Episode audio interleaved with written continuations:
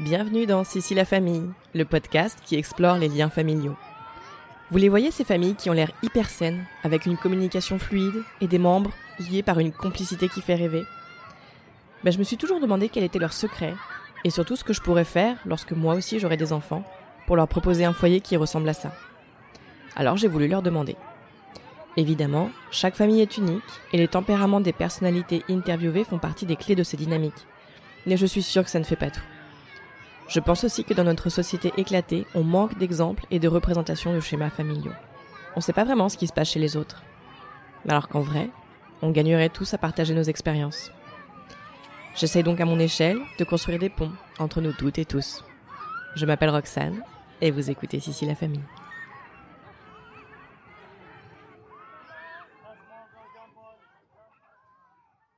Dans cet épisode, vous allez entendre ma conversation avec Cheryl, 72 ans, thérapeute qui utilise essentiellement la méthode Alexander, et vit dans le Gers. Et sa fille aînée, Hélène, 35 ans, ancienne avocate en reconversion professionnelle. Hélène est en train de développer un projet d'école alternative. Elle a un enfant de 21 mois et vit à Paris. Thomas, le petit d'Hélène, était malade lors de l'enregistrement. Vous l'entendrez donc tousser de temps en temps et surtout, Hélène l'avait en porte-bébé durant toute la conversation, ce qui l'obligeait à bouger un peu et parfois s'éloigner du micro. Mais la qualité de son reste tout à fait audible, je vous le promets. Après coup et hors enregistrement, Cheryl a tenu à ce que je précise deux petits points. Le premier, à la minute 13 environ, lorsque Cheryl parle de sa mère. Elle ne l'avait plus en tête, mais celle-ci a fini par quitter son père pour un ami avec qui elle a passé le reste de ses jours. Le deuxième point au sujet de sa deuxième fille, Mélanie, aux alentours de la minute 41. Il était important pour Cheryl de préciser qu'elle sait avoir aussi sa part de responsabilité dans le tempérament de sa fille et pense que sa propre personnalité à elle et sa présence dans la vie de Mélanie ont dû être trop fortes et que tout n'est pas de la faute de son père. Mais trêve de spoil ou de divulgachie et bonne écoute.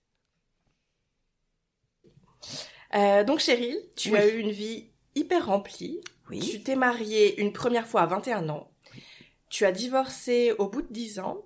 Ensuite, tu es restée quelques années seule. Et ensuite, tu as rencontré Robert, le père d'Hélène et Mélanie, euh, quand tu avais environ 34 ans. Au bout de deux ans, tu es tombée enceinte alors que c'était pas prévu. Comment est-ce que tu as appréhendé cette entrée dans la maternité? Ah, C'était un, un grand choc. Et puis, comme un navire qui part sur la mer, il fallait y aller. Donc, quand j'ai perdu cette première grossesse, c'était le désastre. Et heureusement, Robert, qui était au Canada à l'époque, euh, une amie l'a appelé pour lui dire ce qui s'était passé. Il a pris le prochain avion. Et je l'ai vu euh, à la porte de, le- du- du- de la mat- ma maternité, je sais pas où j'étais à l'hôpital. Et on s'est embrassés et j'ai dit je ferme. Et il a tout de suite dit on en fait un autre le plus vite possible. Donc oui, grand bonheur. Ok. Donc Donc, parce que vous avez Enfin, fait une oui. fausse couche avant d'avoir Hélène, c'est oui, ça? oui, oui. Ok. C'est qui, était, qui est arrivé au premier trimestre de grossesse? C'était à 14 semaines, donc euh, oui, oui, c'était oui un drame. Ok. Euh, je crois savoir donc que vous avez eu des accouchements assez traumatiques? Oui, oui. Oh, et j'ai redit vous, alors pardon, donc tu as eu des accouchements traumatiques. Euh, long, le premier s'est achevé par une césarienne Ouais. et tu me disais avoir le sentiment de ne pas avoir vraiment mis au monde ce bébé. Dis donc, tu te rappelles que je t'ai dit ça? Oui, c'est-à-dire ça paraissait un échec. Et on a beau te dire que ce n'est pas, tu trouves que si ça sort pas par la voie attendue, euh, c'est un échec. Euh, Ça passe cette impression, mais euh, je savais aussi, moi j'étais enfant unique, Euh, c'était tellement traumatique que je crois que la plupart des femmes se diraient jamais plus, hein Toi, tu n'as pas eu ça, mais voilà. Euh, et puis pourtant, quand elle avait neuf mois, je me suis dit, wow, ça devient enfant unique. On va vite en faire un autre. Et Robert était d'accord, donc on y est allé. Parce qu'on oublie les traumatismes. On a tendance à oublier. hein, comment, comment On oublie vite.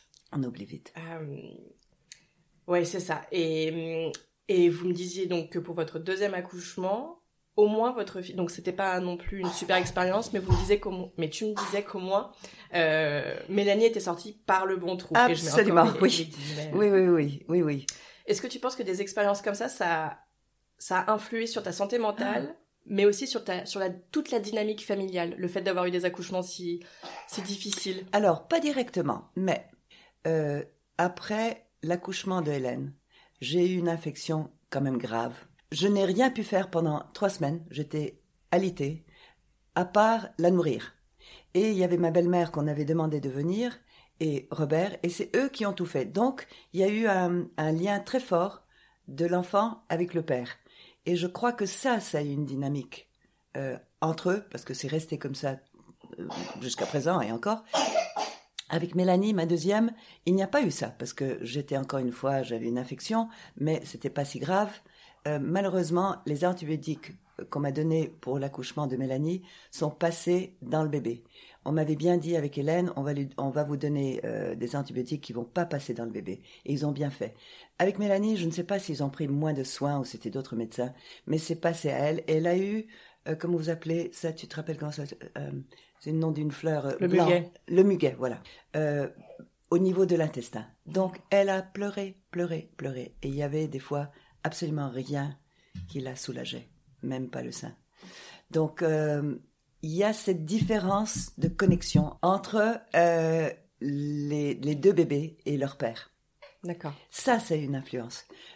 Pour ma part, je ne crois pas, mais je n'y ai jamais euh, pensé. Ce qui est dur, et toi aussi, tu as deux enfants, je ne sais pas si tu te rappelles à maman, Hélène avait donc 18 mois quand Mélanie est née, et il y a eu un moment où je donnais le sein à Mélanie, et Hélène était en bas et elle m'a appelé et je ne pouvais pas y aller. Et là, on est déchiré entre les deux pour la première fois. Et ça, c'est un moment très fort, très dur, n'est-ce pas? Mmh. Oui, tout à fait. Ouais. Oui. Euh, après, euh, ça, a duré sur, plusieurs mois ou c'était vraiment... Non, non, euh, c'était un instant, mais je me le rappelle très fort ah, même oui. maintenant. Ah, oui, j'ai les larmes aux yeux parce que c'était... Comment je fais? Mmh. Mais sinon, non, je crois que, que ça s'est bien passé. Mais euh, ce truc de la naissance et de la connexion de Hélène avec euh, Robert, ça fait que il était beaucoup plus, je sais pas si attaché c'est le bon mot, mais il avait beaucoup plus de facilité. C'était un enfant beaucoup plus facile aussi. Euh, et donc, moi, j'ai voulu, pas consciemment, protéger Mélanie. Et donc ça, ça fait une différence. Mais si ça c'est venu de la naissance, je n'en suis pas sûre. Et qu'est-ce que tu entends par enfant facile? Ou enfant plus facile ou moins facile bah, par, rapport au muguet? oui. Bah, oui, par rapport à, ce, cette euh, douleur qu'elle ressentait. Et quand je suis allée voir mon obstétricienne, mon obstétricienne, elle m'a dit, euh, parce qu'elle, bien sûr, elle euh, s'occupait à l'hôpital d'enfants vraiment malades, elle m'a dit, si c'est que ça, ne vous plaignez pas. Ce qui n'est pas du tout. Non. Pas du tout. Non, la psychologie, en général, les, médecins ne sont pas très, très forts avec ça. Non, non. Euh, Et ça a duré plusieurs, sur plusieurs mois, on dirait en général. Enfin, il y a les Quoi, la protection euh, Alors, ah, non, du, coup, le, le ce, que, ce, que tu, ce que tu entends par euh, enfant plus facile ou moins facile ah, C'est des caractères complètement différents. elle, elle était ensoleillée depuis le début. Et Mélanie, c'est tout à fait autre chose. C'est beaucoup plus sombre comme caractère et beaucoup plus internalisé. juste différence de caractère et ça, tu l'as senti dès toute petite comme ça Ouais. Mm. Tu penses qu'il y a un lien avec le muguet? Peut-être pas, j'en sais rien. Non, je ne crois pas. Je crois qu'elle a plus le, je ne sais pas ce que dirait Hélène, plus franchement la personnalité de son père, qui lui aussi est un peu lunaire. Euh, euh, quand Mélanie a commencé à l'école, euh, qu'est-ce que c'est? C'est un CP qu'elle a eu, Nadine, sa première prof. Euh, Nadine a écrit, et je l'ai gardé parce que c'était tellement ce que nous en ressentait. Mélanie a eu un bon trimestre, elle travaille bien, mais la plupart du temps, elle est, elle semble être dans un autre monde, et on aimerait qu'elle soit plus souvent avec nous. C'est exactement ce qu'on ressentait. Mais Robert, c'était pareil. On pouvait lui dire quelque chose, et il fallait attendre peut-être trois, cinq secondes pour qu'il revienne de là où il était, pour entendre et puis peut-être même répondre. Et Mélanie, c'était pareil. Donc une question de gène alors, la génétique. Je crois, mais ce qui est bizarre, c'est que lui euh, se voit très différent d'elle et voit que c'est pour ça peut-être qu'il la comprend pas ou il, il a plus de mal avec elle. D'accord. On y reviendra peut-être après. Cheryl, je voudrais qu'on fasse un tout petit bond dans ton enfance à toi. Euh, est-ce que tu peux nous raconter un peu comment c'était chez toi quand tu étais petite? Toute petite, là où je me rappelle pas, bah, il faudrait dire que je suis née euh, en Malaisie. Et donc j'avais une nounou euh, chinoise. C'était d'ailleurs peut-être ma première langue parce que les, il y a des photos de toutes les, les hamas qui sont assis en cercle avec les enfants qui jouent, mais elles devaient se parler en cantonais, euh, je suppose. Ma mère, c'était une femme qui aimait beaucoup la société et qui aimait sortir au club et tout ça. Et Ama, il paraît qu'elle avait une demi-journée où elle n'était pas euh, au travail, mais elle revenait parce qu'elle faisait pas confiance à ma mère pour me donner le bain. Pour moi, ça dit tout. Euh, ma mère euh, ne s'entendait pas avec sa mère, mais vraiment du tout. Était assez proche de son père, mais on est dans les années 20, donc il y avait pas énormément de contact, je suppose, entre eux. Euh, mais ce qui, me paraît assez sûr, c'est qu'elle ne savait, pas comment être mère. Elle n'avait pas revu sa, propre mère euh, pendant qu'elle était enceinte et elle a accouché très loin. Et ma grand-mère, j'étais sa seule, j'ai été depuis sa seule petite fille. Elle ne m'a pas vue jusqu'à, j'avais presque trois ans.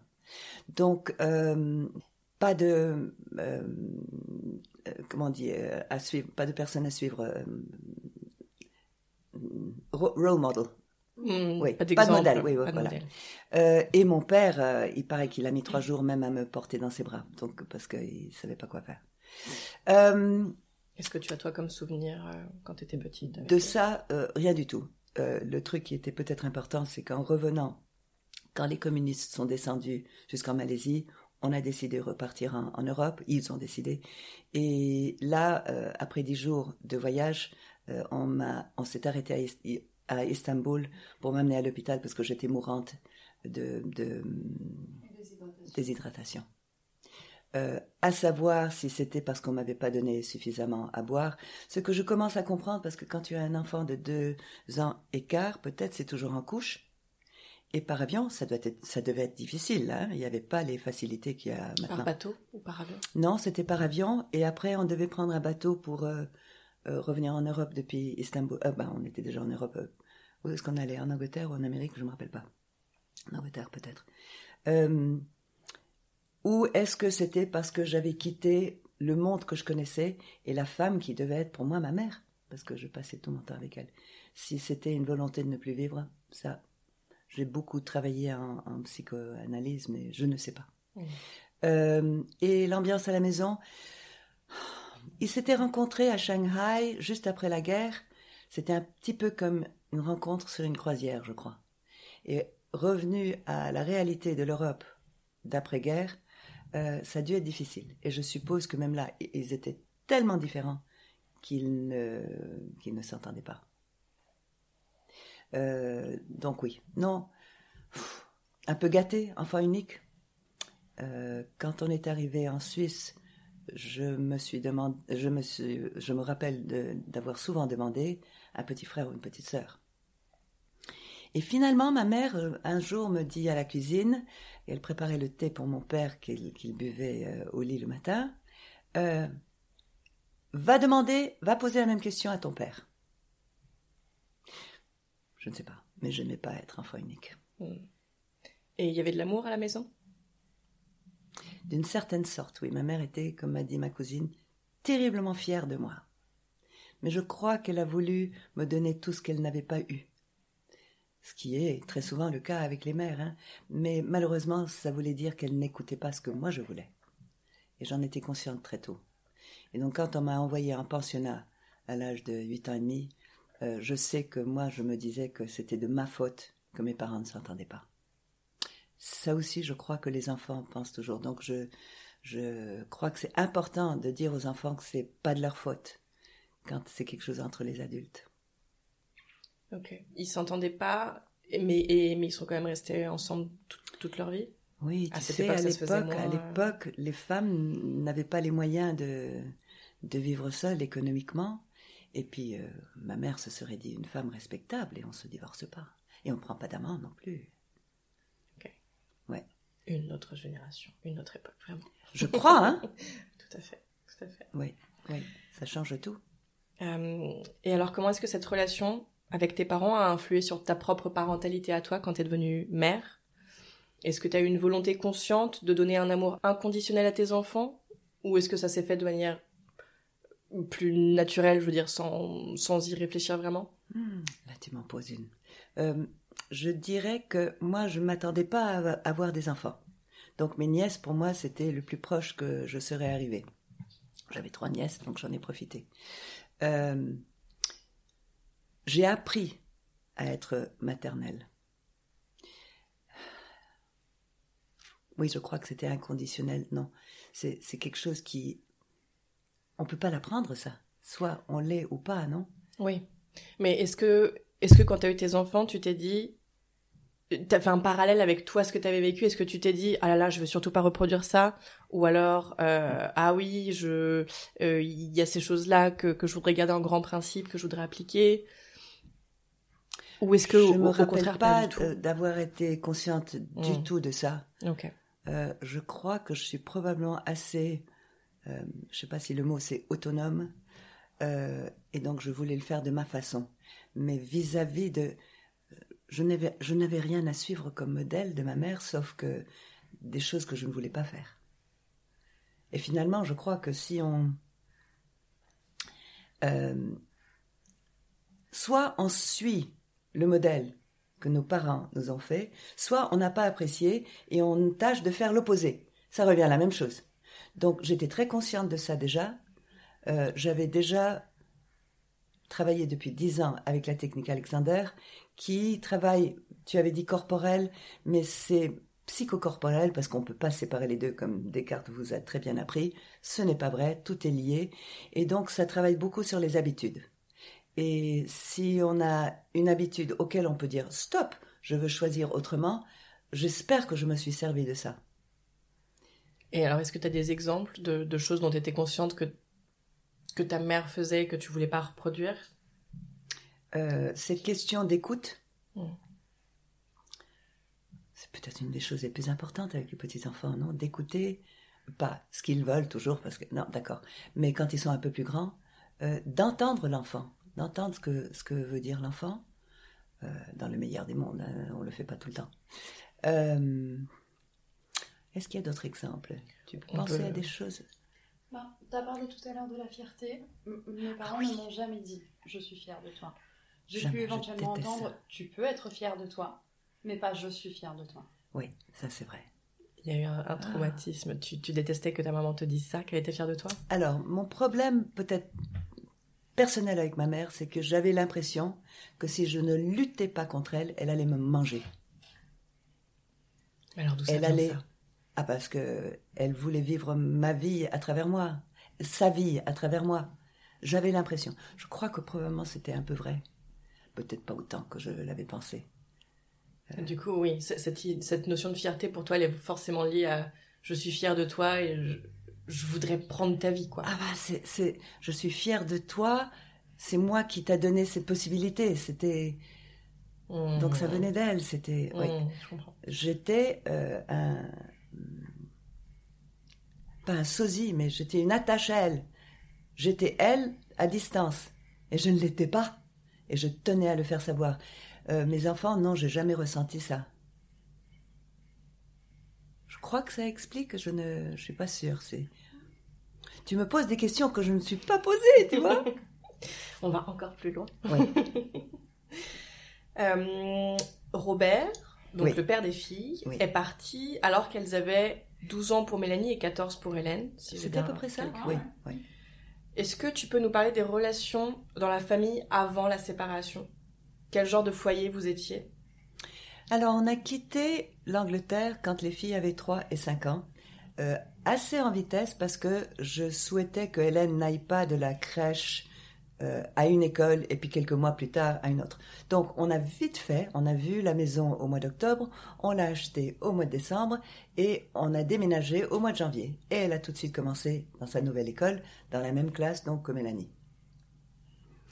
Euh, tout était très excitant, tout allait, je crois, très bien. Bien sûr, il y avait des moments, parce que lui et moi, on a des caractères différents, une euh, façon de voir la vie différente. J'ai sept ans de plus que lui. Euh, ça, je l'ai jamais trop ressenti. Mais c'était vis-à-vis de l'argent que peut-être on avait des, différences. Euh, c'était une aventure qu'on a fait à deux et c'était absolument super. Un peu plus tard, je suppose quand euh, vous, les filles avaient 8-10 ans, il y avait des disputes qui étaient plus importantes. On avait tous les deux des frustrations l'un avec l'autre. Et là, j'étais franchement de mauvaise humeur beaucoup du temps. C'était une frustration, surtout peut-être niveau économique, parce que n'y avait pas beaucoup d'argent, mais lui travaillait. C'est un ébéniste de très haut niveau, formidable. Il avait beaucoup de clients, une liste, et il réussissait pas à travailler suffisamment pour gagner assez d'argent pour euh, la famille. Et moi, je rouspétais contre ça, je lui demandais de changer, et il n'était pas d'accord. Donc euh, ça, pour moi, c'était un truc euh, principal. après moi, il en avait marre de mes mauvaises humeurs.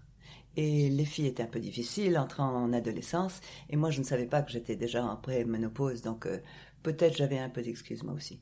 Et donc finalement, quand il a rencontré quelqu'un qui était ébloui par lui, il est parti. Dans les six semaines, il est parti. Tu prends, tu prends de l'avance sur, euh, sur ma prochaine question. Non, mais c'est très bien. Du coup, tu, tu fais la transition, c'est parfait.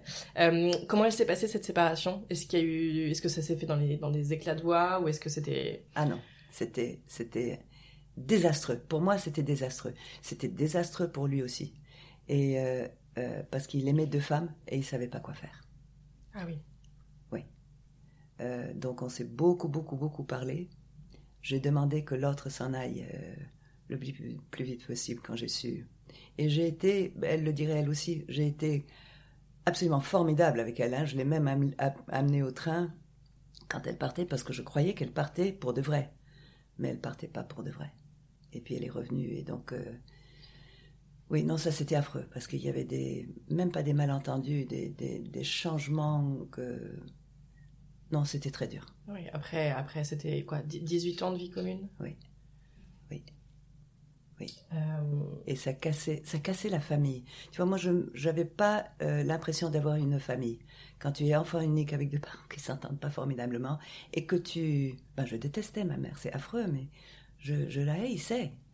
Euh, et mon père était assez distant et pouvait pas exprimer ses émotions. J'étais proche de lui, mais d'une façon très mince, quoi. Euh, j'avais besoin d'une famille. Et je crois que c'est probablement pour ça que je, suis tombée enceinte. Pourquoi on dit tomber enceinte hein? Mais là, c'était un peu ça parce que je ne sais, on ne sait pas quand j'ai conçu cet enfant. Je prenais des précautions, donc euh, on ne sait pas quand ça s'est passé. pardon, j'ai perdu mon fil. c'était quand, quand Robert est parti, oui. Ce truc de casser la famille. Pour moi, ça c'était affreux. Il avait pensé à partir euh, 4-5 ans avant et il ne l'a pas fait. Là, ça aurait été franchement le désastre parce que je n'aurais pas su comment m'occuper dans une maison qui n'était même pas la moitié faite, 5 ans avant, avec deux enfants euh, plus jeunes. Euh, je ne sais pas ce qui se serait passé. Il n'est pas parti. Et là, je me disais qu'il n'allait pas partir. Et c'est d'ailleurs, c'est Hélène, depuis l'arrière, je ne sais pas si tu sais ça, depuis l'arrière de la voiture, euh, en allant à Vic un jour, on en parlait de quand il allait revenir, et elle me lance, tu sais maman, je crois pas qu'il va, va revenir. Il va pas revenir. Et ça, c'était un choc, parce que moi, j'espérais toujours qu'il allait revenir. Ah oui, puis alors que ça vienne de la petite... Euh, ouais. Pas la petite 14 ans, elle était pas si petite que ça non plus. Hein. Oui, c'est ça aussi. pas tendre non plus. Non, non, non, non. Tu, probablement, tu m'as haïssé aussi à l'époque. Je lui avais prévenu quand elle avait 11 ans. Tu vas me haïr et c'est pas grave. Ce sera juste pour une période? J'ai même pas dit ça. Mais moi, j'avais honte de haïr ma mère. Mais elle aurait jamais su me dire ça, tu vois. Je crois que ça existe en fait, les, les gens qui haïssent leur mère. je sais pas. J'ai l'impression que c'est un peu tabou, mais mais je crois qu'on toutes, non À un moment donné, on est, on est en rage, on veut notre euh, indépendance. Oui, mais c'est encore différent. C'est cette période de l'adolescence où oui, on, rejette tout et tout le monde est nul et blablabla. Oui, Mais quand tu parles de, de, haine comme ça, euh, j'entends quelque chose, oui, je ressens quelque chose d'un peu différent. Oui, je l'aurais pas reconnu. C'est une amie à, à l'école, le premier pensionnat, j'avais peut-être... Ah non, c'était plus tard. Elle m'a connue donc quand j'avais 8-9 ans. Et c'est après, adulte, quand on avait on est plus de 20 ans, elle m'a dit, mais tu, déjà à l'époque, tu haïssais ta mère. je ne me serais pas servi de ce mot, mais c'est ce que m'a dit Sally. Donc. Tu n'avais pas encore conscience. Je savais que ça n'allait pas, mais ce mot est, très fort. Hein Et c'était peut-être vrai. Oui. Je lui en voulais. Voilà, c'est plus ça.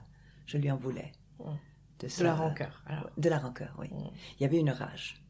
Et je le vois maintenant chez, chez des petits. On voit cette rage. Pas nécessairement contre la mère, mais une rage euh, de manque de puissance, de... Mais parce que quoi, il faut, il faut laisser de, plus de place? S'ils ont de la rage qu'on leur laisse pas assez de place, est-ce que est-ce qu'on devrait leur en laisser plus? Est-ce que toi tu as fait ça? Est-ce que tu as laissé plus de place à tes, à tes filles? Oh non, je dirais pas ça. Ça, ça, ça serait. je serais avec les étoiles. Hein. Euh, je, non, je crois que c'est par la communication. C'est pas tellement leur permettre, c'est de les entendre. C'est de nouveau d'entendre de quoi vient cette rage. Si, si ce n'est pas évident, c'est pas toujours évident. Ça peut être des petites choses. Hein. Bien sûr. Oui. L'écoute, l'écoute, l'écoute. Donc ensuite, tu as élevé tes filles seules. Donc c'était quoi l'ambiance à la maison avec deux ados slash pré-ados? Difficile. Mais j'ai pas beaucoup de souvenirs. J'étais tellement mal en moi que je ne me rappelle pas. Et du coup, toi, tu avais ta préménopause aussi, c'est ce que tu disais? Ça a été diagnostiqué enfin, euh, Pas à l'époque, c'était plus tard. J'ai pris. Euh, Robert est parti finalement. Qu'est-ce que c'était Juste après Pâques. Il est parti après à Bali. Il est revenu avec beaucoup de cadeaux pour toutes les trois, peut-être toutes les quatre, je ne sais pas. Et là, il y a eu un rapprochement, mais je savais que ça ne durait pas. C'était simplement parce qu'il était revenu et on, on, lui avait manqué. Oui, on le dit. Oui. Et puis, euh, on est parti en Pays Basque. Et moi, je suis tombée follement amoureuse, euh, l'arrière-coup, hein, euh, de quelqu'un qui m'a pas formidablement traité. Et c'était, suite à ça, c'était un deuxième boom que là, j'ai vraiment dégringolé. Et c'est là que j'ai commencé une analyse parce que j'avais besoin d'aide. Donc, ce que tu veux dire, c'est que tu as rencontré quelqu'un et vous aviez une relation toxique? C'était une personne toxique? Alors, la police euh, l'a appelé un petit criminel. La police est intervenue à un moment donné? Ben oui, parce qu'il y avait une question de voiture. Il m'a vendu une voiture sans me dire euh, ce qu'il en était, et ça nous a mis en danger. Et ça, j'ai eu beaucoup de mal à, le croire, parce que je sais qu'il aimait mes filles. Il avait trois enfants lui-même, et le plus grand, je suis toujours en contact avec lui. Et les trois, c'était comme des, des, chiots qui jouaient ensemble, c'était formidable, ils avaient à peu près le même âge. Euh, et qu'ils mettent même mes enfants en danger, ça c'était chagrinant, oui.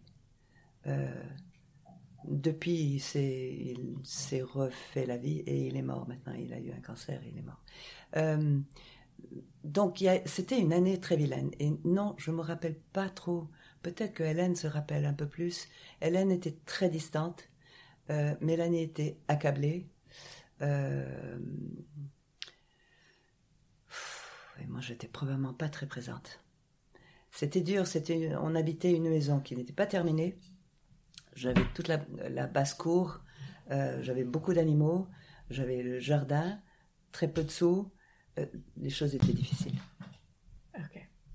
Euh, tu as évoqué tout à l'heure une différence de relation entre Robert, donc le papa, et les deux filles, et, et Hélène d'un côté et Mélanie de l'autre. Oui. Comment ça se traduit et euh, comment ça a influé sur le sur le sur la dynamique familiale. Parce que si on se rencontre c'est quand même parce que euh, vous, vous, vous êtes une famille qui s'entend bien vous avez des relations saines. Oui maintenant tous les quatre même. Ouais oui on, parlera ensuite oui, euh, tous les quatre. surtout avec Hélène je pense. Enfin mais du coup avec toi aussi chérie. Mais c'est vrai qu'à entendre là comme ça ces bribes on se dit mince Comment, Tout a éclaté, oui. comment est-ce que tous ces, tous ces barreaux de chaise qui cassent, comment est-ce que ça fait que la chaise tient quand même debout? Oui. Je crois que très fortement à la base, tous les quatre, on s'aime. On s'apprécie, pas toujours, mais je trouve tout à fait normal. Euh, pendant 15 ans, euh, j'ai fait très attention de ne pas voir Robert. Parce que quand il est revenu, euh, il y a oh, plus de, de 15 ans, juste l'entendre au téléphone, j'avais Mélanie qui vivait chez moi et il allait venir la chercher. Donc moi j'ai pris le téléphone quand il a appelé et juste entendre sa voix, ça m'a fait tellement mal que j'ai bien veillé à ne pas être dans la maison quand il est venu chercher Mélanie. Donc je l'avais pas vu. L'année dernière, euh, il est venu et je savais que maintenant ça allait. Mais ça mis tout ce temps. On s'est rencontrés quand il est venu visiter Mélanie à, Toulouse et euh, on a fait un voyage ensemble parce qu'il fallait qu'il aille d'un aéroport à un autre et il n'y avait pas le moyen par les voies publiques. Je l'ai amené en voiture. On s'entend très bien. On a peut-être tous les deux fait très attention de ne pas poser des questions émotionnelles, mais euh, on est amis. Et c'est maintenant qui fait le, c'est moi qui fais le lien entre eux parce qu'il est euh, au Canada. Euh, quand il y a une question, surtout sur Mélanie, euh, et elle veut pas lui parler directement parce qu'elle est trop, hein, c'est moi qui lui parle. Et tout va très bien entre nous. Ça déjà c'est beaucoup. Comment ça a été quand les filles étaient petites Je crois que même Hélène doit être, parce que tout le monde d'autre est au courant, que Robert n'avait vraiment euh, des yeux que pour Hélène. Tu le sais ça? Tu le sentais à l'époque? Tu me l'as énormément dit. Oui. Euh, je, crois, j'aurais dû appeler Marlène ou quelqu'un pour savoir, euh, parce que je crois que mes amis auraient dit la même chose. Mélanie, il ne la comprenait pas, il avait plus de mal, c'était très frustrant pour les deux parents, ça. Et donc moi, je la protégeais. Quand il se fâchait avec elle, c'était toujours moi qui la protégeais, et Hélène et Robert m'en voulaient pour cela.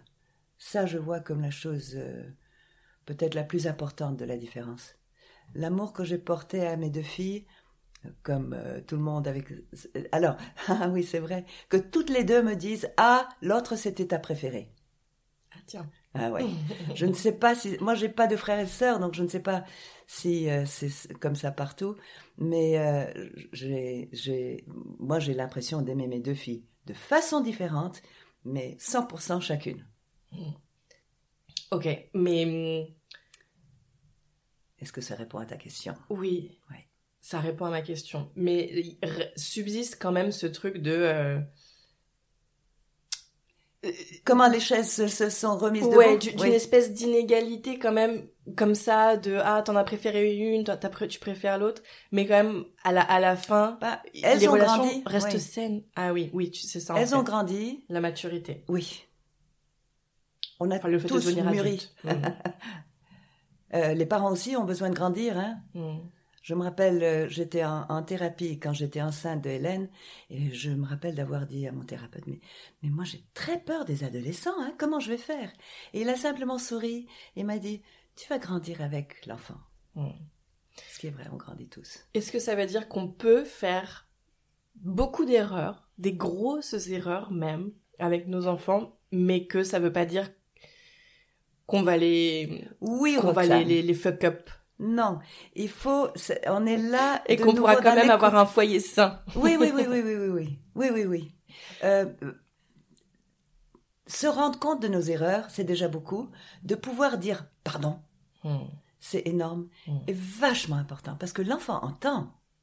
Oui euh, je me rappelle pas si je t'ai déjà raconté ça. Il y avait un soir c'était à Londres donc euh, Hélène avait peut-être 3 4 ans je la couchais et j'avais été euh, en colère juste avant. Et j'ai, je regarde son petit visage, euh, je ne sais pas ce que j'ai vu et j'ai le, truc de lui dire, tu sais Hélène, maman t'aime, même quand elle est en colère. Et le soulagement dans ce petit visage. Donc c'est des trucs comme ça. On se, bah maintenant on se rend compte beaucoup plus qu'il y a 30 ans ou même il y a 50 ans, on se rendait pas du tout compte que, que l'enfant comprenait tellement de choses.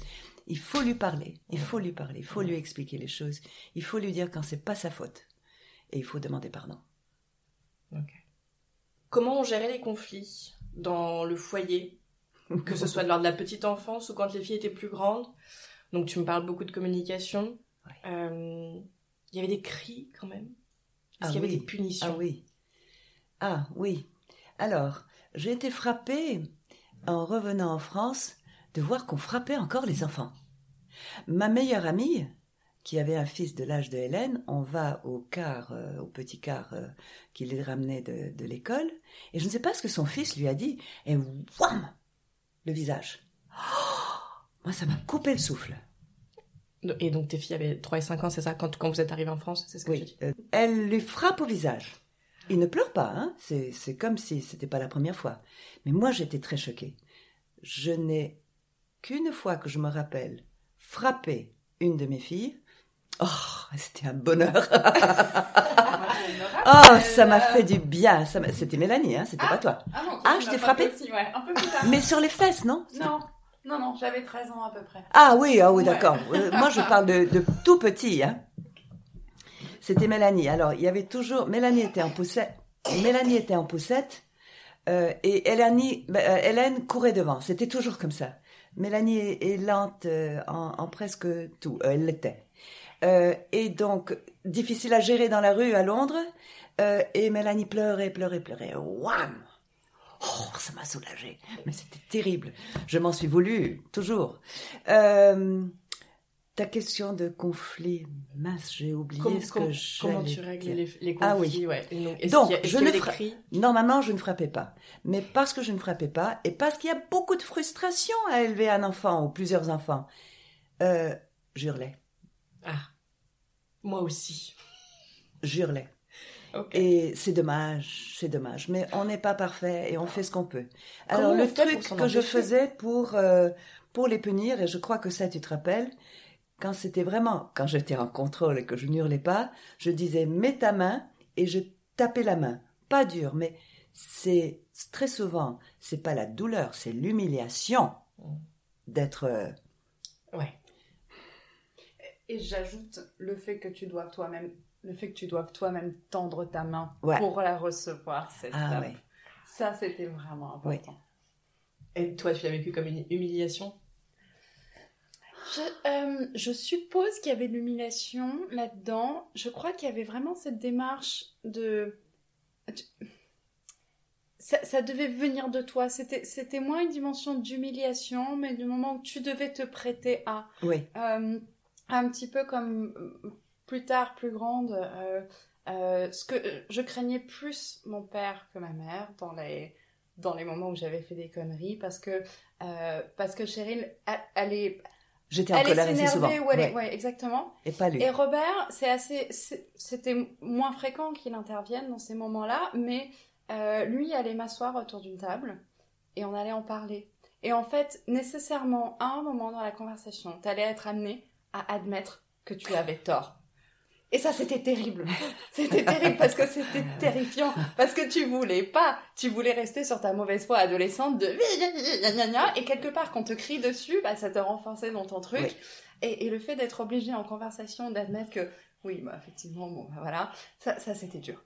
Mais est-ce que tendre la main, c'est pas aussi ok, je reconnais, tu, de- Oui. tu, tu- tu devrais me, me, me châtier c'est la même idée c'est la même ouais, idée tu, Sauf que je suppose qu'on lutte contre Tu ça à l'intérieur. Je Oui. te donne ma main, mais je suis encore. Je suis pas euh, d'accord. oui, oui, mais tu oui. sais que tu dois tu concèdes le point tu concèdes le point Tu C'est concèdes le point, oui, oui. Ah, c'est un échec.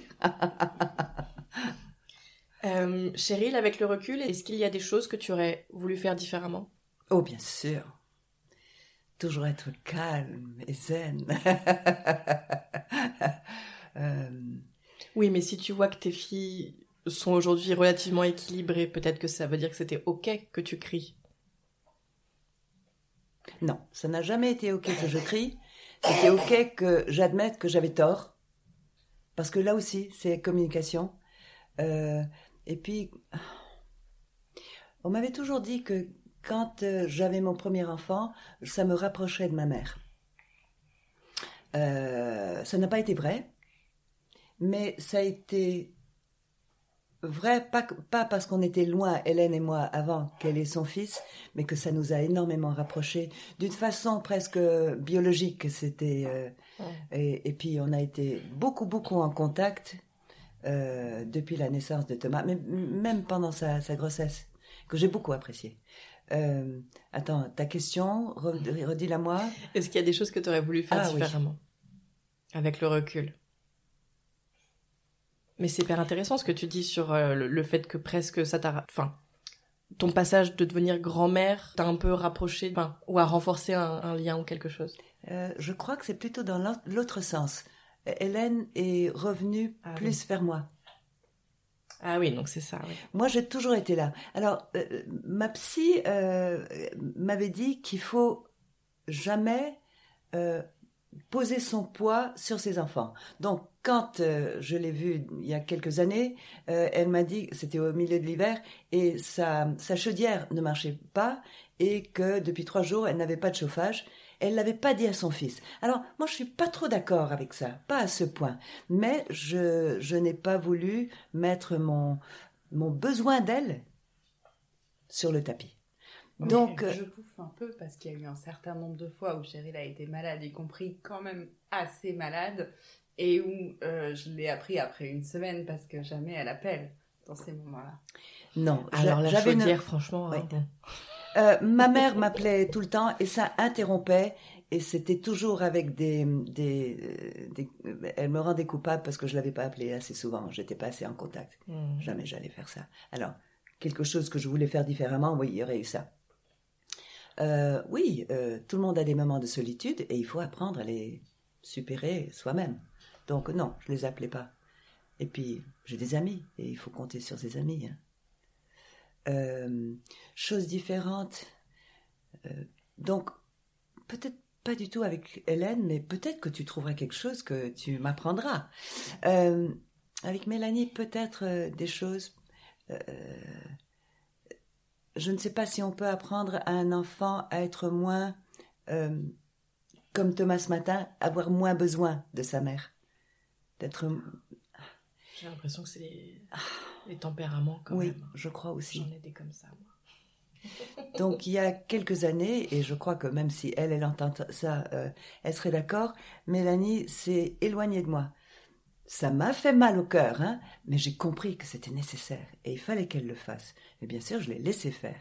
Mais il y a eu par moments, s'il y avait trois semaines qui passaient euh, sans que j'entende sa voix, hmm. Donc je trouvais une excuse pour lui envoyer un SMS. On a des modes de communication qui sont pas, qui interrompent pas la vie de l'autre. Moins intrusif peut-être. oui, oui, oui, oui. Et ce sont des phases et après tu sens qu'elle revient vers toi? Quand elle a besoin de moi, oui, c'est vers moi qu'elle vient. Euh, et je ne sais pas combien c'est, j'allais dire de ma faute. Elle n'est pas autonome.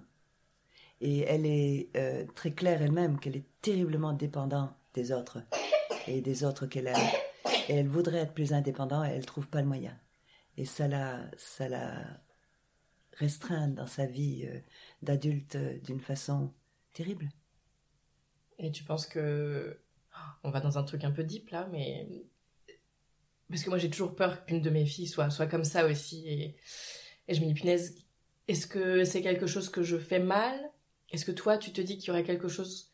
Enfin, tu vois, que, que toi et Robert vous avez eu Non, je crois que c'est dans son caractère. Ouais. Je crois que c'est dans son caractère. Je ne sais pas Elle si. pas euh, je, je, je sais, et je le lui ai dit récemment, et il, il n'a pas été vexé. Euh, elle m'a dit une fois, quand elle avait peut-être 20 ans, je ne sais pas si mon père m'a jamais aimé. Ça dans la construction d'un enfant. Oui, oui, ça, ça gêne.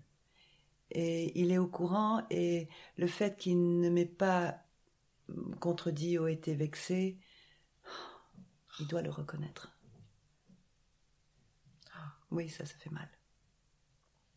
Alors, depuis, euh, ils ont repris une, une relation et ça va mieux. Mais lui n'est pas style à appeler ou à communiquer. Euh, et elle non plus. Donc, euh, je sais qu'ils ont un contact, mais oh, c'est pas facile. Alors, Hélène était capable de lui envoyer un petit mot? Il répondait pas, ça la gênait pas. Tu vois, c'est c'est à ce niveau. Mélanie, quand elle n'a pas de réponse, elle se dit que l'autre n'est pas là. Et ça, c'est très moi. Euh, pour moi, l'abandon, c'est c'est très fort. Et donc, avec la grand-mère aussi, euh, je ne sais pas si tu es toujours en contact avec la mère de Robert, euh, Mélanie, elle se dit, ben, elle me répond jamais. Hmm. Donc, à quoi bon contacter? C'est c'est un- c'est une vraie différence de, de personnalité, Une, un Et manque de confiance. un manque de confiance, oui. Et si ça, ça vient d'un manque de se sentir aimée, je crois pas que ce soit possible qu'elle se sente pas aimée par moi, non, Mélanie? Non. Euh, mais de ne pas être sûre de son père, c'est peut-être important. Mais elle n'est pas la seule au monde, hein Bah non. Ouais. Ouais. délicat cette euh, communication de d'amour inconditionnel. Moi, j'ai connu ça pour la première fois euh, quand j'avais presque 30 ans, 25-30 ans. Euh, de cette sensation qu'on est aimé inconditionnellement. Et l'enfant aurait besoin de ça. Et alors, comment montrer à un enfant qu'on l'aime inc- inconditionnellement? Il faut l'aimer inconditionnellement. C'est très simple. ouais. Mais c'est vrai que parfois, enfin, moi je vois parfois euh, mes filles me, me, Oh. me- me- m'énervent et, je, et Oui. je crie et je, je préférerais être ailleurs. Oui. Pourtant, je, je pense les aimer incondi- inconditionnellement, mais est-ce qu'elles elles le comprennent ou est-ce que, est que moi je devrais, tu vois Bah, c'est un petit peu comme ce moment où j'ai dit à Hélène, tu sais, même quand je suis fâchée, Oui, c'est ça. je t'aime. Euh, C'est peut-être le dire, que ça soit entendu et pas juste, oh, elle va le comprendre. Mm. Mais des fois, on le sait pas nous-mêmes, hein, c'est c'est ça Bah qui est difficile. On ne peut pas être parfait. Il faut simplement qu'on soit assez bon. Enough. Très bien. Merci. Hélène, je vais me tourner vers toi. On le disait tout à l'heure, ton père a quitté le foyer familial donc quand tu étais en pleine adolescence, tu avais 14 ans. Est-ce que tu te souviens comment tu as vécu ce moment? Alors, je, je fais juste une toute petite parenthèse. On entend des, des souffles, euh, des souffles Ce pas moi qui réguliers. ronronne. C'est petit Thomas qui dort en écharpe et qui, Ouais, et ça qui fait berce très un longtemps peu qu'on n'a pas fait ça, mais c'était la seule manière ce matin de. avec un petit petit chat malade. Pardon. Euh, alors évidemment, euh, c'est toujours difficile de savoir euh, où on a fait le tri dans nos souvenirs. Moi, j'ai un souvenir de soulagement de la séparation de mes parents. Je crois que je l'ai exprimé assez fort à l'époque. Euh, mon souvenir, et on en a ri euh, dans des années plus récentes, mais mon souvenir de la relation de mes parents été celle d'une relation conflictuelle. Euh, et le souvenir que j'ai de cette décision de séparation, c'est du soulagement, avec, j'ajouterais quand même un bémol, c'est que moi je voulais partir avec mon père. Il partait sans moi, moi je voulais partir avec lui. J'étais dans une période de conflit Ah oui, extrême oui, oui. avec Cheryl. Euh, et pour moi, les choses ne s'envisageaient pas autrement. Et, et donc, son départ sans moi, parce qu'il n'a jamais été une question de, abandon. de- de séparer Mélanie et moi, ou, ou de, ou, ou- euh, enfin, que je quitte. euh, Ah, pardon. Il- toujours, quand il y avait eu des conflits avant, Robert disait si jamais on se sépare, c'est moi qui prends les filles. quand ouais. il s'est séparé, il n'en était pas question. Il était follement amoureux et il voulait vivre ça à fond. Non, pardon, vous Mm. étiez franchement mis de côté, et moi aussi.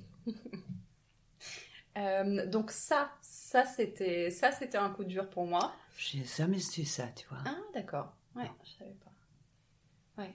Mais, euh, mais ça a toujours été clair dans mon esprit que qu'il fallait que mes parents se séparent. Enfin, euh, toujours, j'entends, en tout cas à partir de ce moment-là, je ne sais pas si c'est un truc qui m'avait traversé l'esprit avant, mais que c'était mieux que mes parents se séparent. Pour moi. Tu penses que tu aurais vécu ça aussi bien si ça avait été, si c'était séparé quand tu étais plus jeune? Aucune idée. Parce qu'effectivement, tu étais adolescente, donc tu t'entrais dans, dans un- une réflexion plus adulte. Pas du tout, hein, mais enfin voilà, tu, tu sortais de l'enfance, donc Euh, je- je- instinctivement, j'ai envie de dire que ça aurait peut-être été plus difficile parce que euh, à 14 ans, j'étais dans une relation de conflit ouverte avec ma mère depuis déjà quelques années. Euh, et que et que quelque part ça entrait là-dedans. Et que quelque part ça me permettait d'être hermétique à la douleur qu'elle était en train de vivre.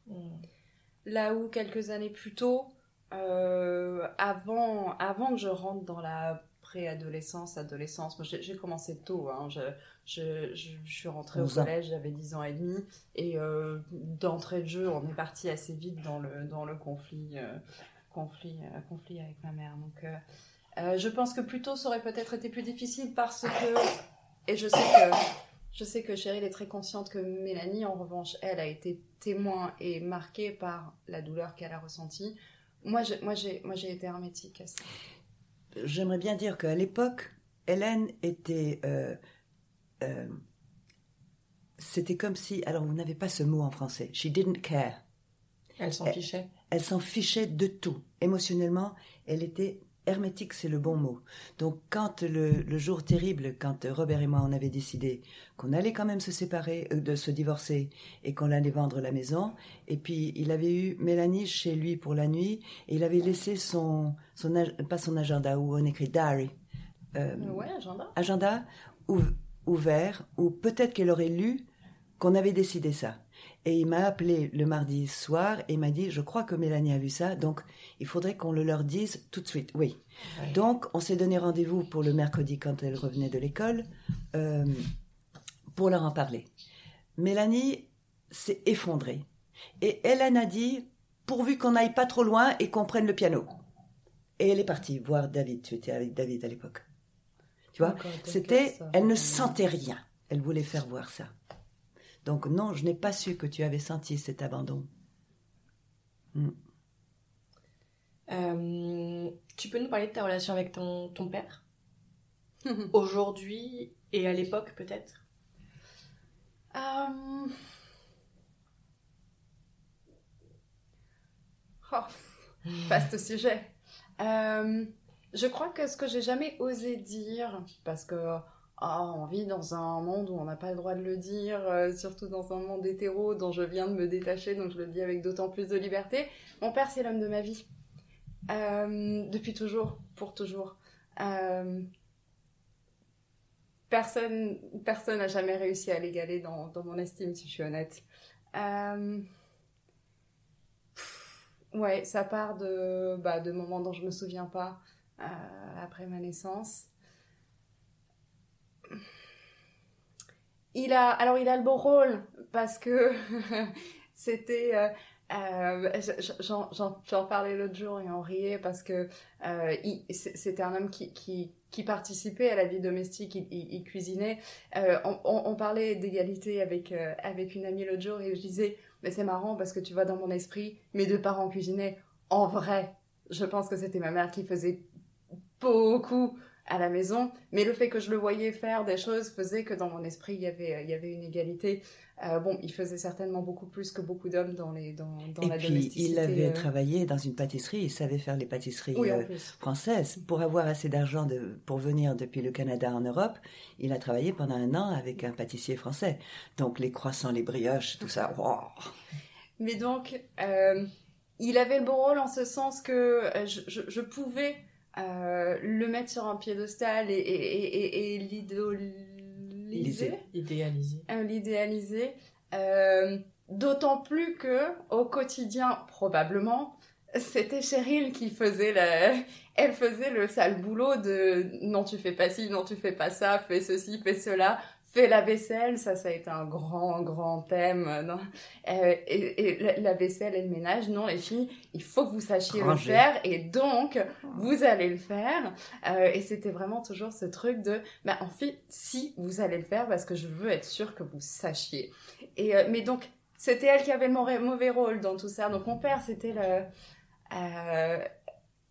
c'était le gars qui était toujours plein d'humour, qui... qui qui était tendre avec moi, qui, qui, qui faisait des super pâtisseries, hein, soyons honnêtes, je aussi. tu te rappelles ce, qu'il, ce que tu as pensé quand il t'a dit, euh, avec ses trois enfants après? Ouais. Que, que, c'était lui qui était le, l'homme de foyer, euh, parce que Maud travaillait à l'extérieur, et il s'était plaint parce que... Ah, je crois pas qu'il se soit plaint, mais j'ai constaté qu'en revanche, oui, effectivement, il avait, il avait une inversion de rôle, et c'était lui qui était le parent... Euh, bah, le parent qui était là, le parent qui, qui, qui nourrissait, qui, qui Et quand elle, elle revenait et, et, euh, et, du coup, il, il y avait cette, cette, cette, position inversée où du coup... Euh, ouais. Elle avait le beau rôle. et par rapport à ta sœur, parce que donc on, on, peut aussi parler des relations avec ta sœur, mais de ce que Cheryl m'explique, c'est que ton père, il a quand même eu et pardon, de, quoi je me mêle, mais il a eu quand même un peu des manquements par rapport à ta sœur. Est-ce que toi, t'en étais consciente? Et qu'est-ce que tu fais? Est-ce que tu en es consciente aujourd'hui? Et qu'est-ce que tu fais de cette information-là dans, ta relation avec lui? Ça, peut ne pas interférer ou euh, Alors non, aujourd'hui, ça inter... je suis pas sûre que ça ait jamais interféré dans ma relation avec lui. Euh, consciente, euh, je pouvais pas ne pas l'être parce que je l'ai entendu beaucoup. Euh, il y avait le même phénomène avec ma grand-mère maternelle, euh, où j'ai entendu à plusieurs reprises euh, Cheryl me dire euh, que quelque part me faire prendre conscience que j'étais privilégiée par rapport à ma sœur parce que moi je recevais l'amour de mon père, je recevais l'amour de ma grand-mère et que par contraste ma sœur en manquait. Donc conscience oui, je saurais pas dire si je l'ai constaté par moi-même. En tout cas enfant. Rancune? Ah j'en- ouais, j'en ai eu beaucoup longtemps de la rancune pour ça, oui. Parce que Oui. tu, Enfin tu non, c'est pas vrai, parce que j'en ai pris conscience tard. J'ai, on a eu, on est en train de sauter plein d'étapes. euh, Oui. je- Il y a, après le départ de Robert, on a toujours fait Noël toutes les trois, euh, sauf euh, une année ou deux euh, voilà. Jusqu'à, moi dans mon esprit, c'était, quand j'avais 29-30 ans, donc il y a quelques années où ça faisait quand même plusieurs années que euh, Noël était un mauvais moment familial, était un mauvais moment tout court, parce que la dynamique entre nous trois, ensemble, était terrible. Et qu'on a décidé de ne plus fêter Noël toutes les trois. Et donc du coup, avec Mélanie, on s'est réparti la garde de notre mère. Elle l'aurait une année sur deux et je l'aurais une année sur deux. Euh, et alors pourquoi? Ah oui. Et c'était euh, à l'occasion de ce Noël-là que j'ai pris conscience que moi j'avais euh, ouais une rancœur énorme vis-à-vis de ma sœur, mais qui était en plus pas sa faute parce que cette rancœur venait du fait que toute mon enfance et quelque part toute ma vie, j'avais entendu euh, ces mêmes euh, ces mêmes choses qui revenaient.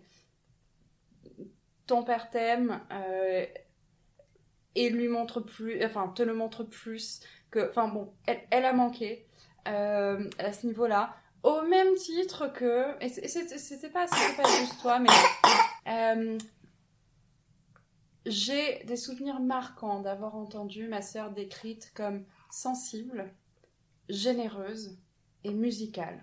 Non, Oui, absolument. Mélanie est extrêmement généreuse. Je t'entends le Oui. dire. Oui, c'est vrai. Euh, et euh, c'est un phénomène hyper intéressant. C'est que, en fait, l'enfant à qui tu dis ça, en tant que lui ne l'est pas. oui, Et il m'a fallu arriver à l'âge de 29-30 ans pour prendre conscience que tout ce que j'entendais, et c'est vrai, ma sœur est sensible, euh, et c'est probablement vrai qu'elle était généreuse, euh, et, enfin, je... mais moi, ce que j'entendais, c'est qu'elle ne plus que pas. toi, oui. et, et, et donc, quelque part, tu en infères que toi, non. Euh, et, et ouais, ça m'a pris aussi longtemps que ça de me rendre compte euh, à la fois que c'était ça que j'avais entendu, euh, et aussi que du coup, j'étais en colère de ça. Mais du coup, contre ta sœur et pas contre ta mère? Euh... Oh, les deux, je pense. Mais c'est vrai, mais ma mère et moi, on a eu une relation très conflictuelle pendant dix ans. Euh, et, et- une fois qu'on l'avait résolue, je pense même, même les résurgences de trucs comme ça sur du, du passé sont pas... Ok, d'accord, voilà. On, on reconnaît et on arrive à juste, euh, à juste passer à travers parce que, parce que fondamentalement, on est ok. C'est intéressant, je ne me suis jamais demandé, et je suis sûre que Roxane va demander maintenant, comment ça s'est fait cette réconciliation? Et je me rappelle pas. Ben, je crois qu'il y a eu un instant qui me vient en tête, mais je ne sais pas ce que tu dirais, toi. Tu vas poser la question? Oh oui, ça m'intéresse évidemment. Moi aussi, parce que j'y ai jamais pensé comme ça. Euh, alors, je me souviens précisément du moment. Ouais, moi aussi. Euh, je, je sais pas si j'ai tous les tenants et les aboutissants du pourquoi, mais euh, moi j'étais dans une période extrêmement compliquée. Euh, j'avais, j'avais 20, 21 ans. Euh, je venais d'arriver en région parisienne. Euh, et et le, le contexte est important. J'étais avec un gars depuis à peu près deux ans euh, qui. euh, euh, Un petit criminel. Merci. Euh, Puisque je viens de le dire chez moi, peut-être il y a un parallèle, je ne sais pas, j'y ai jamais pensé.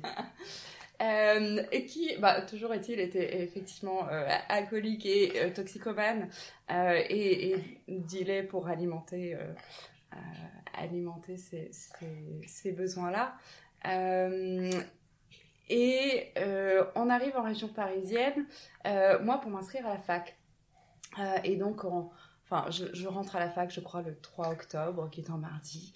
Euh, et le mercredi, il a la brillante idée euh, de faire un petit saut euh, dans le Gers pour aller leur apporter de quoi se faire plaisir. En se couvrant, en disant qu'il allait voir son fils. Pardon. oui, tu vois, avoir une relation saine, ça n'empêche pas d'avoir de temps en temps un moment d'agacement. Donc, pour, pour faire court, je me retrouve seule dans une ville où je ne connais personne, euh, et et j'ai besoin de soutien. Euh, et je, je, fais, je fais deux choses euh, à ce moment-là, enfin trois, je trouve un boulot aussi. à 5 heures du matin, je me levais pour traverser tout Moulin à pied pour aller garder des enfants avant de les amener à l'école, avant d'aller à la fac. Ce qui était, c'est voilà, c'était au moins j'avais une vie en dehors de, des amphithéâtres et de et de, de l'enfermement chez moi. Euh, mais surtout, euh, euh, j'écris à ma mère qui m'avait déjà euh, elle avait déjà fait pas mal de tentatives pour faire en sorte que je me sépare de cette personne euh, et, et, dont euh, elle m'avait dit quelques temps plus tôt et j'avais été très fâchée à ce moment-là. Elle m'avait dit écoute je t'aiderai plus du tout financièrement si tu restes avec lui. Euh, et j'en avais besoin, hein, étudiante. Enfin, juste avant, je bossais au McDo, donc bon, poché. Euh, et euh, j'avais été très en colère. Et puis bon, bah, du temps était passé. Euh, euh, et je crois qu'elle m'a redit la même chose à ce moment-là. Euh, et elle et moi, on a un souvenir très marqué euh, de, de, la réponse que je lui ai faite, qui était par lettre. Ça nous arrivait de nous écrire des lettres. Euh, et, et où je lui avais dit, en fait, je m'en fous, c'est pas grave. Je, je, c'est pas ton aide financière dont j'ai besoin. J'ai besoin de toi émotionnellement. J'ai besoin, j'ai besoin que tu sois là pour me soutenir. Euh, et ça, ça avait été un moment très fort pour moi. Je pense cette, cette réalisation que, euh, au fond, peu importe tout le reste, j'avais besoin qu'elle soit là au bout du téléphone. Donc oui, après après dix ans de rejet, te dire en fait, euh, en fait, en fait non, j'ai besoin de ma mère. Euh. En fait, j'ai besoin de ma mère. Et en fait, euh, en, en, fait, c'est mon ami. Enfin, je sais pas si je, je sais pas si je l'aurais posé en, en termes d'amitié. Je sais que j'ai beaucoup rencontré euh, de personnes dont les parents euh, aiment dire je suis pas ton ami. C'est un vrai gros truc. Oui, je suis ta mère, je suis pas ton ami. Et bah, elle fait les gros yeux. Et effectivement, je sais pas si je l'aurais posé dans ces termes-là, mais euh, ma mère est devenue avant tout une amie, euh, une, une amie, une amie fondamentale, une amie vers qui je me tourne euh, si j'ai besoin de soutien euh, et, et, et, probablement la première de, de toutes celles-là. Mais je crois ni, ni toi ni moi, chérie, nous soyons, nous sommes choqués par l'idée de dire ma mère est mon amie, mon père est mon ami, mon père est plus mon ami que mon père. Euh, j'ai besoin de dire un truc, même si c'est que pour Roxane, à ma défense, pour cette lettre qui était terrible. Je l'ai toujours, hein, la copie, parce que j'ai beaucoup travaillé là-dessus. Euh, la raison que je t'ai dit, je ne peux plus te soutenir financièrement, c'est parce que ces sous allaient acheter des drogues que lui allait vendre. Et donc, je, tout d'un coup, je, parce que je n'étais pas au courant de ce truc de drogue jusqu'à ce qu'il soit euh, à la gendarmerie à Agen. Et là, j'ai appris beaucoup de choses sur la situation et je me suis rendu compte que les sous, le peu de sous que je lui donnais, allaient probablement nourrir. Et ça, je ne je pouvais pas mettre des sous derrière ça. Donc c'est pour ça que j'ai dit ça. Mais c'était horrible parce que c'était du blackmail, du, du, chantage. Mm. Et ça, je l'ai pas vu à l'époque. Et Suzanne, qui m'a conseillé sur ces lettres de sortir tout ce qui était émotionnel, ne l'a pas vu non plus. Mais c'était affreux. Et il faut que je dise quand même que la lettre que Hélène m'a écrite Elle a mis quatre jours de mijoter avant. C'est la plus belle lettre, lettre du monde. Hein. Je l'ai toujours aussi parce que c'était extraordinaire d'une jeune femme de cet âge de voir les choses si clairement. C'était très très beau, très mûr. Euh, Euh, Est-ce que je- j'ai répondu à ta question? Quelle était ma question? Je sais plus Euh, trop. On ah oui, ah oui, comment à la sœur et, et ah ouais, Comment oui. ça s'est refait? Oui. Ouais. Euh, et ça a été vraiment le tournant. Euh, j'a- J'avais vu une psy à la même époque aussi, euh, qui, qui avait été vraiment bien. Je l'ai pas vu très longtemps, ça a été quelques mois, mais qui avait été vraiment bien. J'ai pas le souvenir spécialement qu'on ait parlé de, de ma relation à ma mère pendant cette période, mais ça n'empêche que euh, je pense que ça a contribué à. Une maturation peut-être. Ouais. euh, Ouais. Il y a eu un moment aussi, et je suppose que toi aussi tu te rappelles, qui a peut-être eu- été un point depuis lequel tu as sauté dans la maturité, c'est euh, après ce truc, cette rencontre à la gendarmerie, où ils l'ont gardé deux heures et demie ou trois heures à poser, lui poser des questions Hélène à Hélène. Et moi, j'étais là à attendre, mais je, il a fallu que je parte parce que j'avais promis de faire quelque chose d'autre l'après-midi. Et il a fallu que je parte avant de la voir. Et je repars en voiture en larmes parce que j'avais pris- appris des choses, mais pas possibles, de la mère de ce garçon et de son frère. Euh, et en route, mon téléphone sonne. Et je sais que c'est Hélène et je ne peux pas répondre, je suis trop bouleversée. Et elle me rappelle une deuxième fois. Et là, j'arrête la voiture et en larmes, je lui, je lui dis ce que je ressens de cette question d'argent et de, de toute cette situation dont j'étais pas au courant. Et là, elle se rend compte, je crois, pour la première fois, que sa vie touche à la vie des autres. Tu te rappelles de ce moment? Non, pas du tout. Ah, tiens. J'étais lessivée après 4 heures d'interrogatoire où je savais pas comment j'allais en sortir à la fin. j'ai entendu combien tu n'avais pas compris, et on en avait parlé après, combien tu n'avais pas compris que ta vie pouvait me bouleverser à ce Mhm. point. Et je crois que c'était un, un déclic quand même. Oui, certainement. Je m'en souviens pas, mais certainement. Intéressant. Hum. Je me souviens plus. Tu m'as raconté un peu ta relation à ton père au final ou pas? Euh, écoute, euh, j'ai commencé, en tout cas. Euh, il y a... Ah oui, que donc ton père c'est ton. C'est c'est un... c'est l'homme de ta vie et. Ouais, en synthèse. Euh, c'est... Pour le coup, ce que disait Cheryl tout à l'heure sur les personnalités est, est- est- est très vrai. Autant physiquement, je suis peut-être plus sa fille que celle de Cheryl, autant euh, dans la personnalité, je suis plus la fille de Cheryl que, de Robert. Euh, je... Euh, lui est pas effectivement dans la dans la communication. Il est pas. On, a passé on a passé de très longues périodes sans échanger. On a passé cinq ans sans se voir entre 2009 et 2014 euh, parce qu'il avait il était déjà parti euh, au Québec à Montréal. Euh, lui il était fauché, moi été étudiante j'étais fauchée donc bah, en fait ni l'un ni l'autre nous s'est rendu visite et on n'avait pas l'habitude d'échanger spécialement. Je crois que c'était au cours de cette période qu'une fois il avait écrit à Mélanie et moi, j'avais trouvé ça hyper gonflé. il nous avait écrit pour, en gros, tel que moi j'ai lu le message, euh, nous reprocher de ne pas lui donner de nouvelles. C'est vrai. ouais. Et j'avais été, mais, oh, mais tellement en colère de ce truc. Je suis genre, mais en fait, tu peux prendre ton téléphone, toi, tu peux. euh, Et. euh, Mais j'avais fait, bon, clairement, je- clairement, j'étais en grosse période, de, parce que c'était à peu près à la même époque, grosse période de- d'acquisition de, maturité. Je m'étais dit, ok, il veut jouer à ça, on va jouer à ça. Euh, quand j'aurai des nouvelles à donner, et régulièrement, toutes les quelques semaines, bah, je vais lui écrire et je vais lui donner des nouvelles. Il répond ou il répond pas, on s'en fout.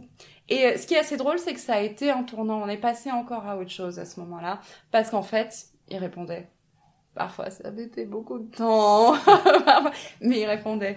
Euh, et c'est vrai que depuis, euh, depuis l'ère euh, WhatsApp, Messenger, etc., c'est beaucoup plus facile d'être en contact. T'as pas besoin d'aller sur ton ordinateur, écrire un email. Ce qui fait qu'on on est, on est fondamentalement plus en contact maintenant. Mais tout ça pour dire que, en fait, les, absences, les silences, n'ont jamais eu le moindre impact.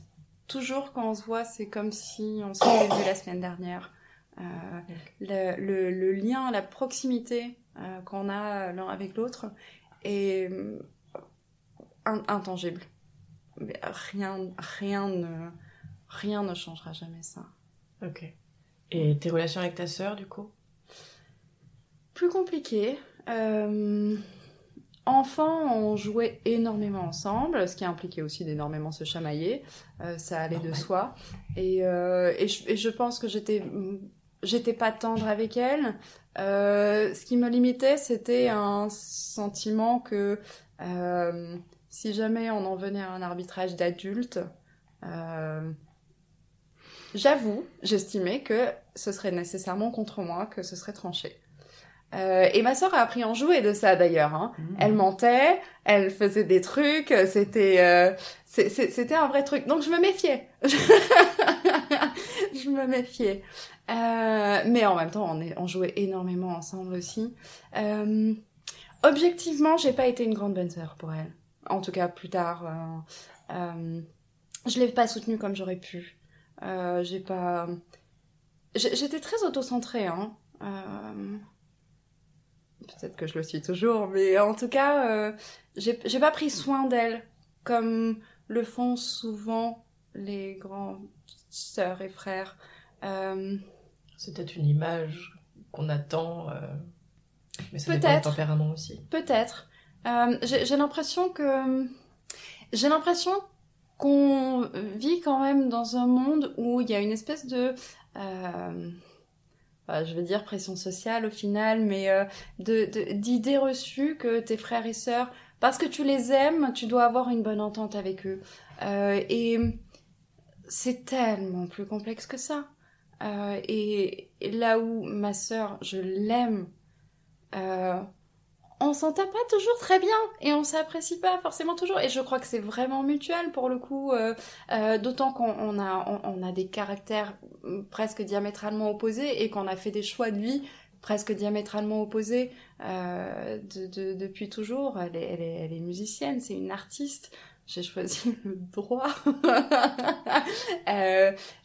Enfin je veux dire ça c'est juste un, un élément mais mais mais mais tout nous éloigne là-dessus. Et je, je, me rappelle quand j'ai décidé de quitter la profession et qu'est né ce, ce, projet de créer une école, euh, je, je, parle à ma sœur au téléphone et je lui annonce ça.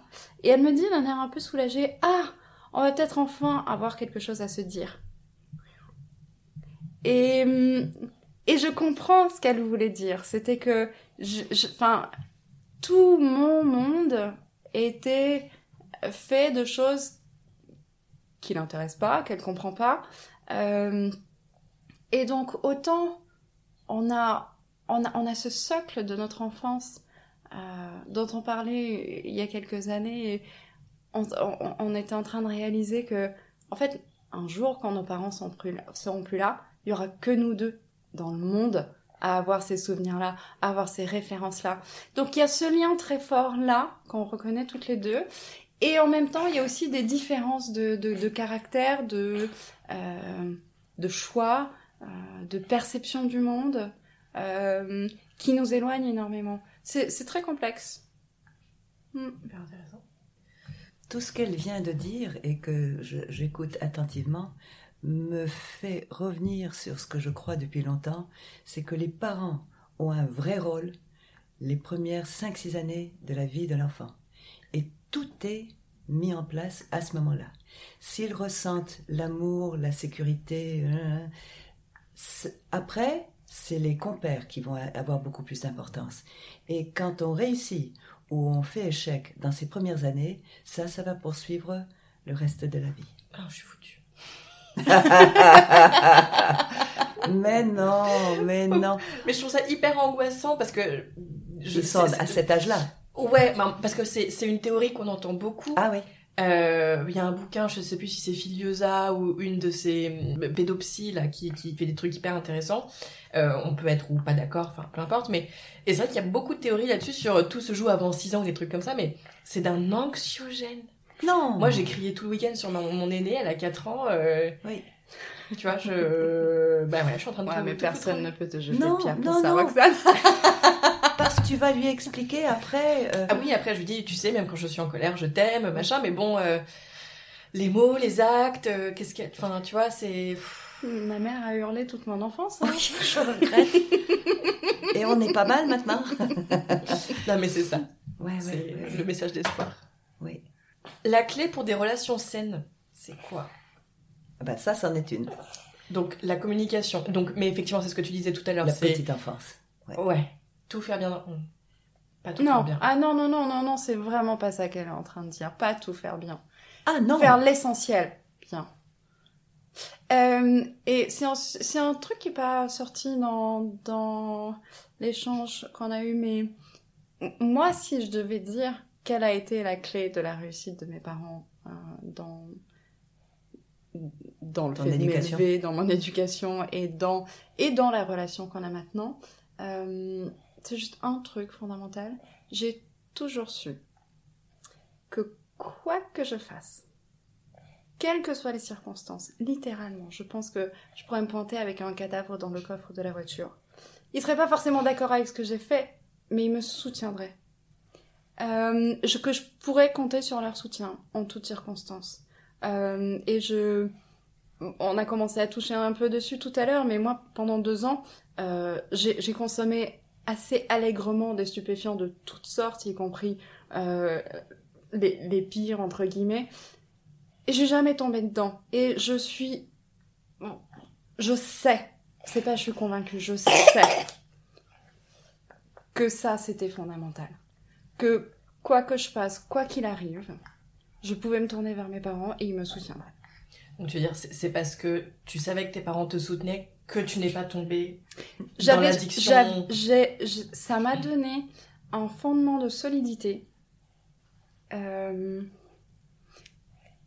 ouais, qui, qui m'a donné la force mentalement de ne pas avoir besoin de, de de pas avoir besoin de ça. J'a- J'avais autre chose, Hmm. je, je- de, de pas tomber, de pas. Tu cherchais pas, dans, dans la drogue, tu cherchais pas la béquille, comme, comme on peut entendre parfois non, dans les, exactement. dans Ouais. les discours des, des, des toxicomanies. Et tu crois que ça vient des premières années, comme je viens d'évoquer, ou c'est... Non? Non, Ok. pour moi, c'est pour moi c'était constant. Parce mais- que même à l'adolescence, quand je te hurlais dessus que je te détestais, je, je savais que même même avec ça, même avec ça, Ça elle serait rien. toujours là pour moi. Oui, mais ça, c'est aussi peut-être. Enfin, tu, tu, tu respires un peu la, la confiance en toi. Et bon, peut-être que je me fourre complètement, mais peut-être que ça, ça vient de, des, des 5-6 premières années de ta vie où, tes deux parents t'ont aimé inconditionnellement, tu vois, et t'ont donné peut-être quelque chose qui font qu'aujourd'hui, bah oui, je suis persuadée que. euh, Ouais.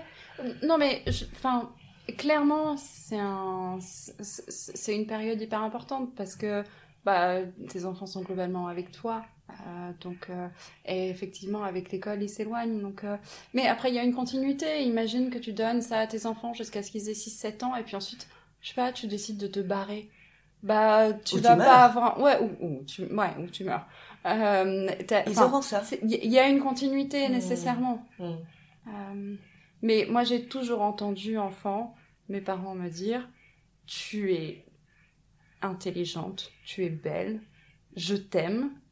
Euh, et bah ouais, ces trois piliers-là. Alors, effectivement, c'est pas une garantie absolue, mais en tout cas, pour moi, ont été en. pour moi, très clairement, sont, la base. euh, la base de qui je suis, c'est d'avoir entendu tout ça toute mon enfance. Et en même temps, euh, voyant du, du côté de, de Roxane ce qu'elle disait, on le disait aussi à Mélanie. Tu vois Et ça ça sort pas de la même façon adulte. Non, mais Mélanie, il y a, il y a- il y a une faille avec le père quand même. Je suppose que Robert lui a jamais dit je t'aime. Je ne sais pas. Hmm. Ouais. Et euh, donc Hélène, aujourd'hui, tu es la mère d'un petit garçon, petit Thomas. Qu'est-ce que tu tires de ton expérience familiale que tu voudrais lui faire passer? Donc là, tu as débroussaillé pas mal, pas mal de choses, Ouais. mais est-ce qu'il y a des, tu vois, des lignes directrices que vraiment qui sont fondamentales pour toi à, à garder dans ton éducation, pour, dans ta parentalité Je crois juste ça. Euh, le, le- l'écoute, Euh, pas juste euh, verbale, parce que je veux dire, il a 21 mois, il commence à peine à, entrer dans le, dans le langage verbal. Mais l'écoute peut se faire sur tous les niveaux. Euh, et euh, je, depuis le début, euh, été très soucieuse de me montrer à l'écoute de ses besoins. Peut-être parfois un peu trop, notamment la nuit, mais euh, euh, ça a été un, un, truc fondamental, à, la- à la fois l'écoute et le fait de parler, euh, qui finalement sont juste une reconnaissance du fait que cet enfant est une personne. Cet enfant est une personne qui mérite la considération. Euh, et, donc, on- parlait de, la rage qu'on peut voir chez certains enfants. Euh, alors c'est peut-être parce que j'ai été élevée par Cheryl qui pense ça, mais, mais je suis tout à fait d'accord. Moi, je vois ça comme étant un enfant qui n'est pas écouté d'une manière ou d'une autre, n'est pas entendu. Euh, et, et, et, du coup est mis face à son impuissance de, de soit qu'il n'est pas assez grand pour avoir un discours suffisamment cohérent pour pouvoir imposer son, son, son avis ou, ou bien plus tard juste parce qu'il est déconsidéré parce que c'est un enfant et malheureusement ça arrive encore beaucoup. Oh, bah oui, c'est encore la, la majorité, je pense, de notre Mm. société euh, Mm. d'adultisme. Ouais. euh, Et on le fait tous un peu, hein, je... Euh, degrés. Encore ouais. la semaine dernière, je, je me suis rendu compte dans mes échanges avec les puéricultrices à la crèche, euh, a- après ce sujet, de, il y a eu quand même plusieurs jours dans la, on, est, on, on était censé avoir fini son adaptation et elle m'écrivait pour me dire ah Thomas passe une journée difficile, etc. Et, euh, et, et au bout de la troisième fois dans la même semaine, je, je suis vraiment irritée quand même et et, euh, et donc je discute avec euh, avec la puéricultrice en le récupérant. euh, en fin de journée. Et dans la discussion, je me rends compte que j'arrivais tous les matins avec Thomas et qu'au moment de, de le déposer, on, on fait toujours la petite transmission, euh, comment était sa nuit, etc. Et en fait, je disais, je viendrai le chercher à 17h, mais évidemment, je peux venir plus tôt s'il y a besoin. L'enfant est dans mes bras. Ah, à quel moment est-ce que je percute pas qu'il entend ça Donc on le fait tous.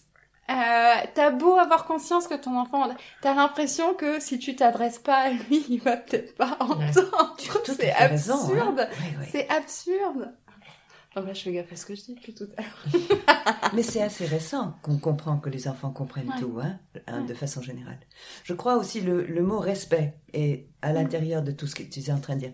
Respecter l'enfant, même si c'est un enfant, euh, respecter Mm. qu'il est très présent Mm. et que c'est un être humain qui, qui entend, écoute, euh, intègre, Mm. euh, réfléchit. On a déjà.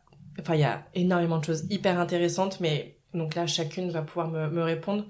Si vous avez un conseil à donner à des jeunes parents en galère, qui traversent peut-être des moments difficiles et qui voudraient réussir à garder des relations saines avec leurs enfants, ce serait quoi? Donc, il y a eu plein de choses qui ont été dites, donc ça peut être mettre l'accent sur quelque chose ou s'il y a autre chose qui vous vient en tête. Si moi je viens vous voir et que je vous dis, euh, je sais pas quoi faire.